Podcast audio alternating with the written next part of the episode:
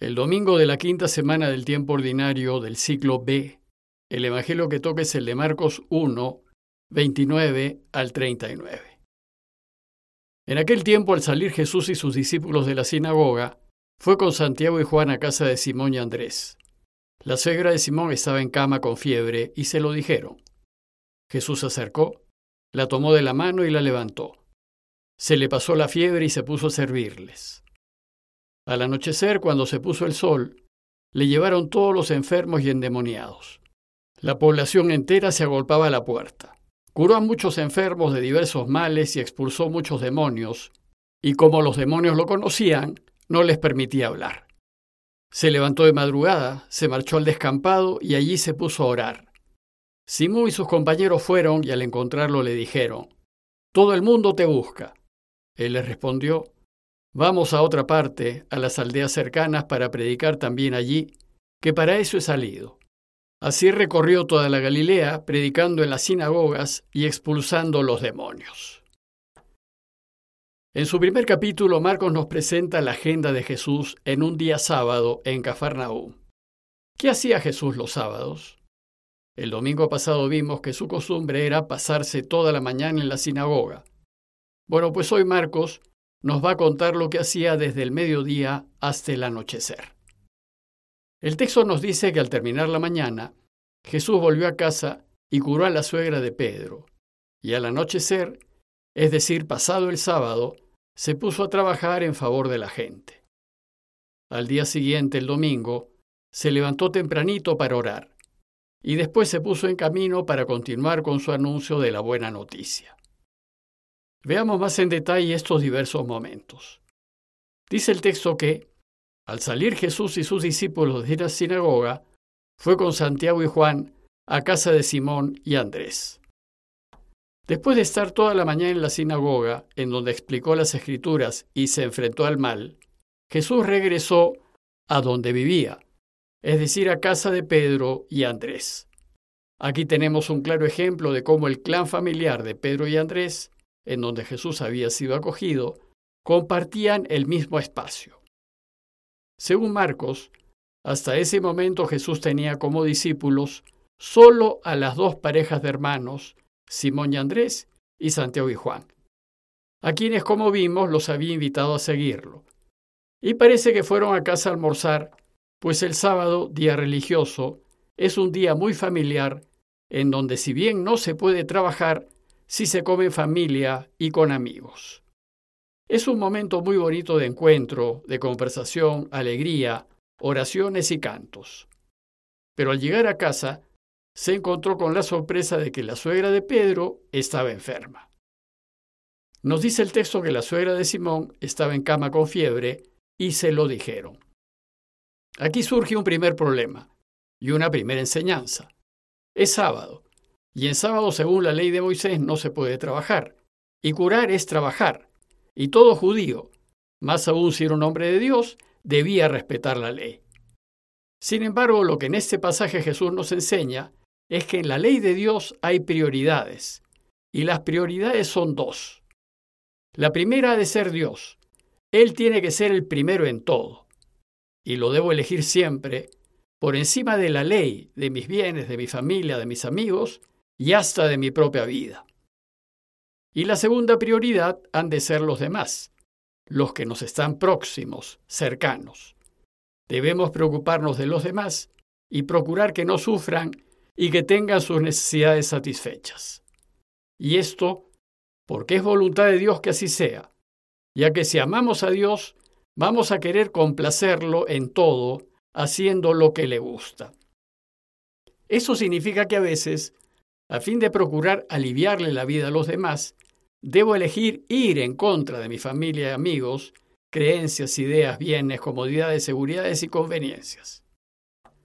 Bueno, pues una vez respetadas estas prioridades, entonces ya se pueden observar todas las demás leyes, tradiciones, hábitos y costumbres. Este es el orden y no el inverso. En consecuencia, si hay conflicto entre la voluntad de Dios que es el bienestar de los demás, y las normas, costumbres y convivencias, debo priorizar la voluntad de Dios antes que todo lo demás. y estar dispuesto a sufrir las consecuencias de hacer esto. Por tal razón, aun siendo día de sábado, dice el texto que Jesús se acercó a la suegra de Pedro, la tomó de la mano y la levantó. Se le pasó la fiebre, y ella se puso a servirles. Servirles probablemente signifique que les dio de comer, ya que en sábado no se puede hacer mucho más que eso. Por tanto, una actitud típica de Jesús fue ayudar siempre, aunque sea en sábado. Desgraciadamente este modo de proceder le causará problemas con aquellos que ponen la ley, la tradición, las costumbres y las conveniencias por encima de las personas. Y ya sabemos que finalmente este modo de vivir lo llevó a la muerte. Bueno, pues ¿y qué es lo que sucedió después de almuerzo? Marcos no nos dice nada de lo que sucedió esa tarde, porque nada sucedió.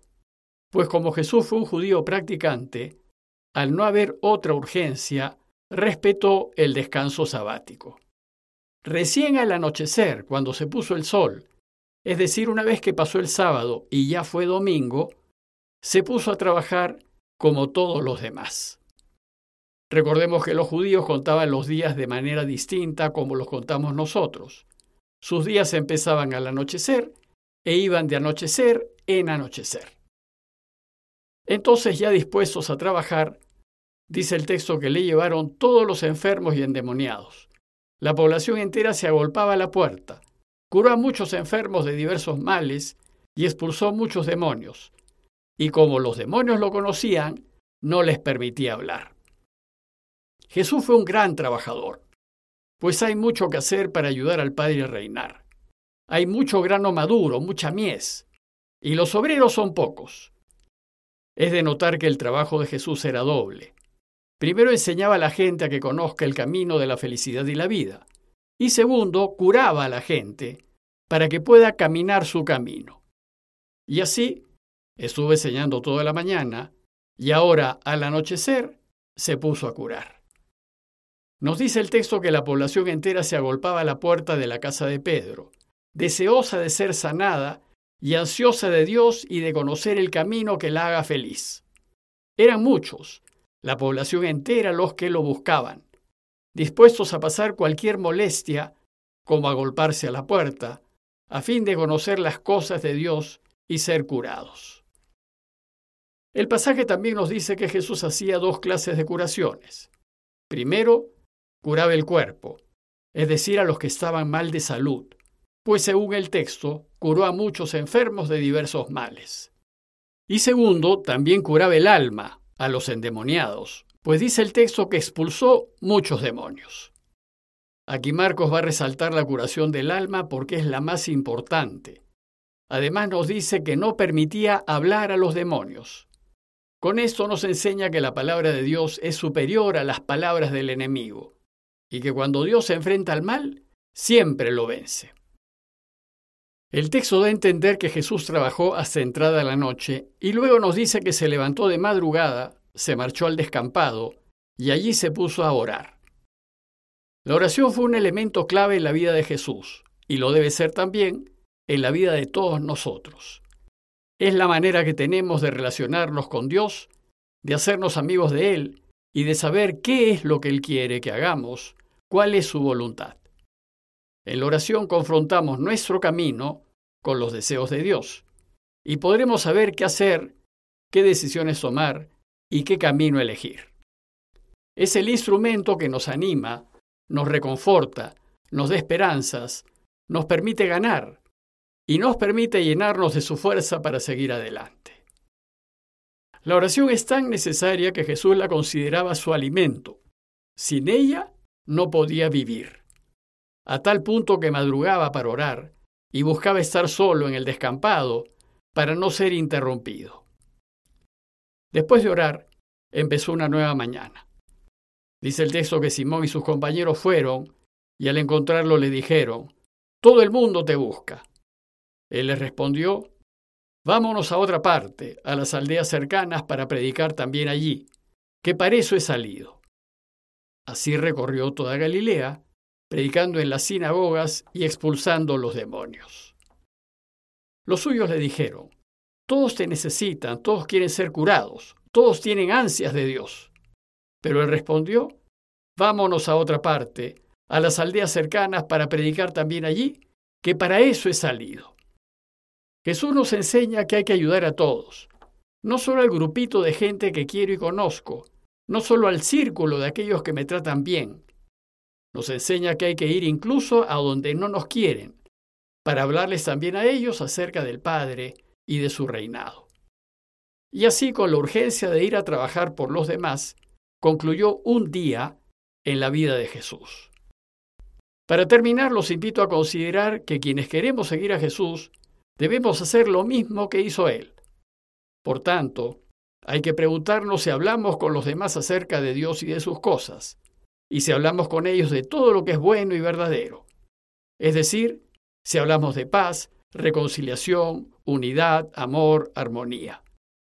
Luego preguntarnos si nos oponemos y denunciamos todo lo que va contra Dios, contra la verdad, contra la justicia, pues nunca debemos hacernos cómplices del mal ni apoyar lo incorrecto. Más bien, debemos estar dispuestos a perder que a ir en contra de Dios. ¿Lo hacemos?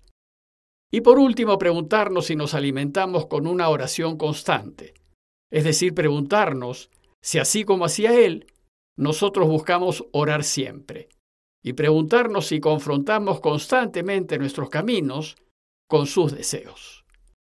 Pidámosle a Dios su ayuda para que lo conozcamos más, a fin de enamorarnos cada vez más de Él y busquemos complacerlo, preocupándonos y trabajando para que este mundo sea mejor. Compañía de Jesús, Jesuitas, Perú.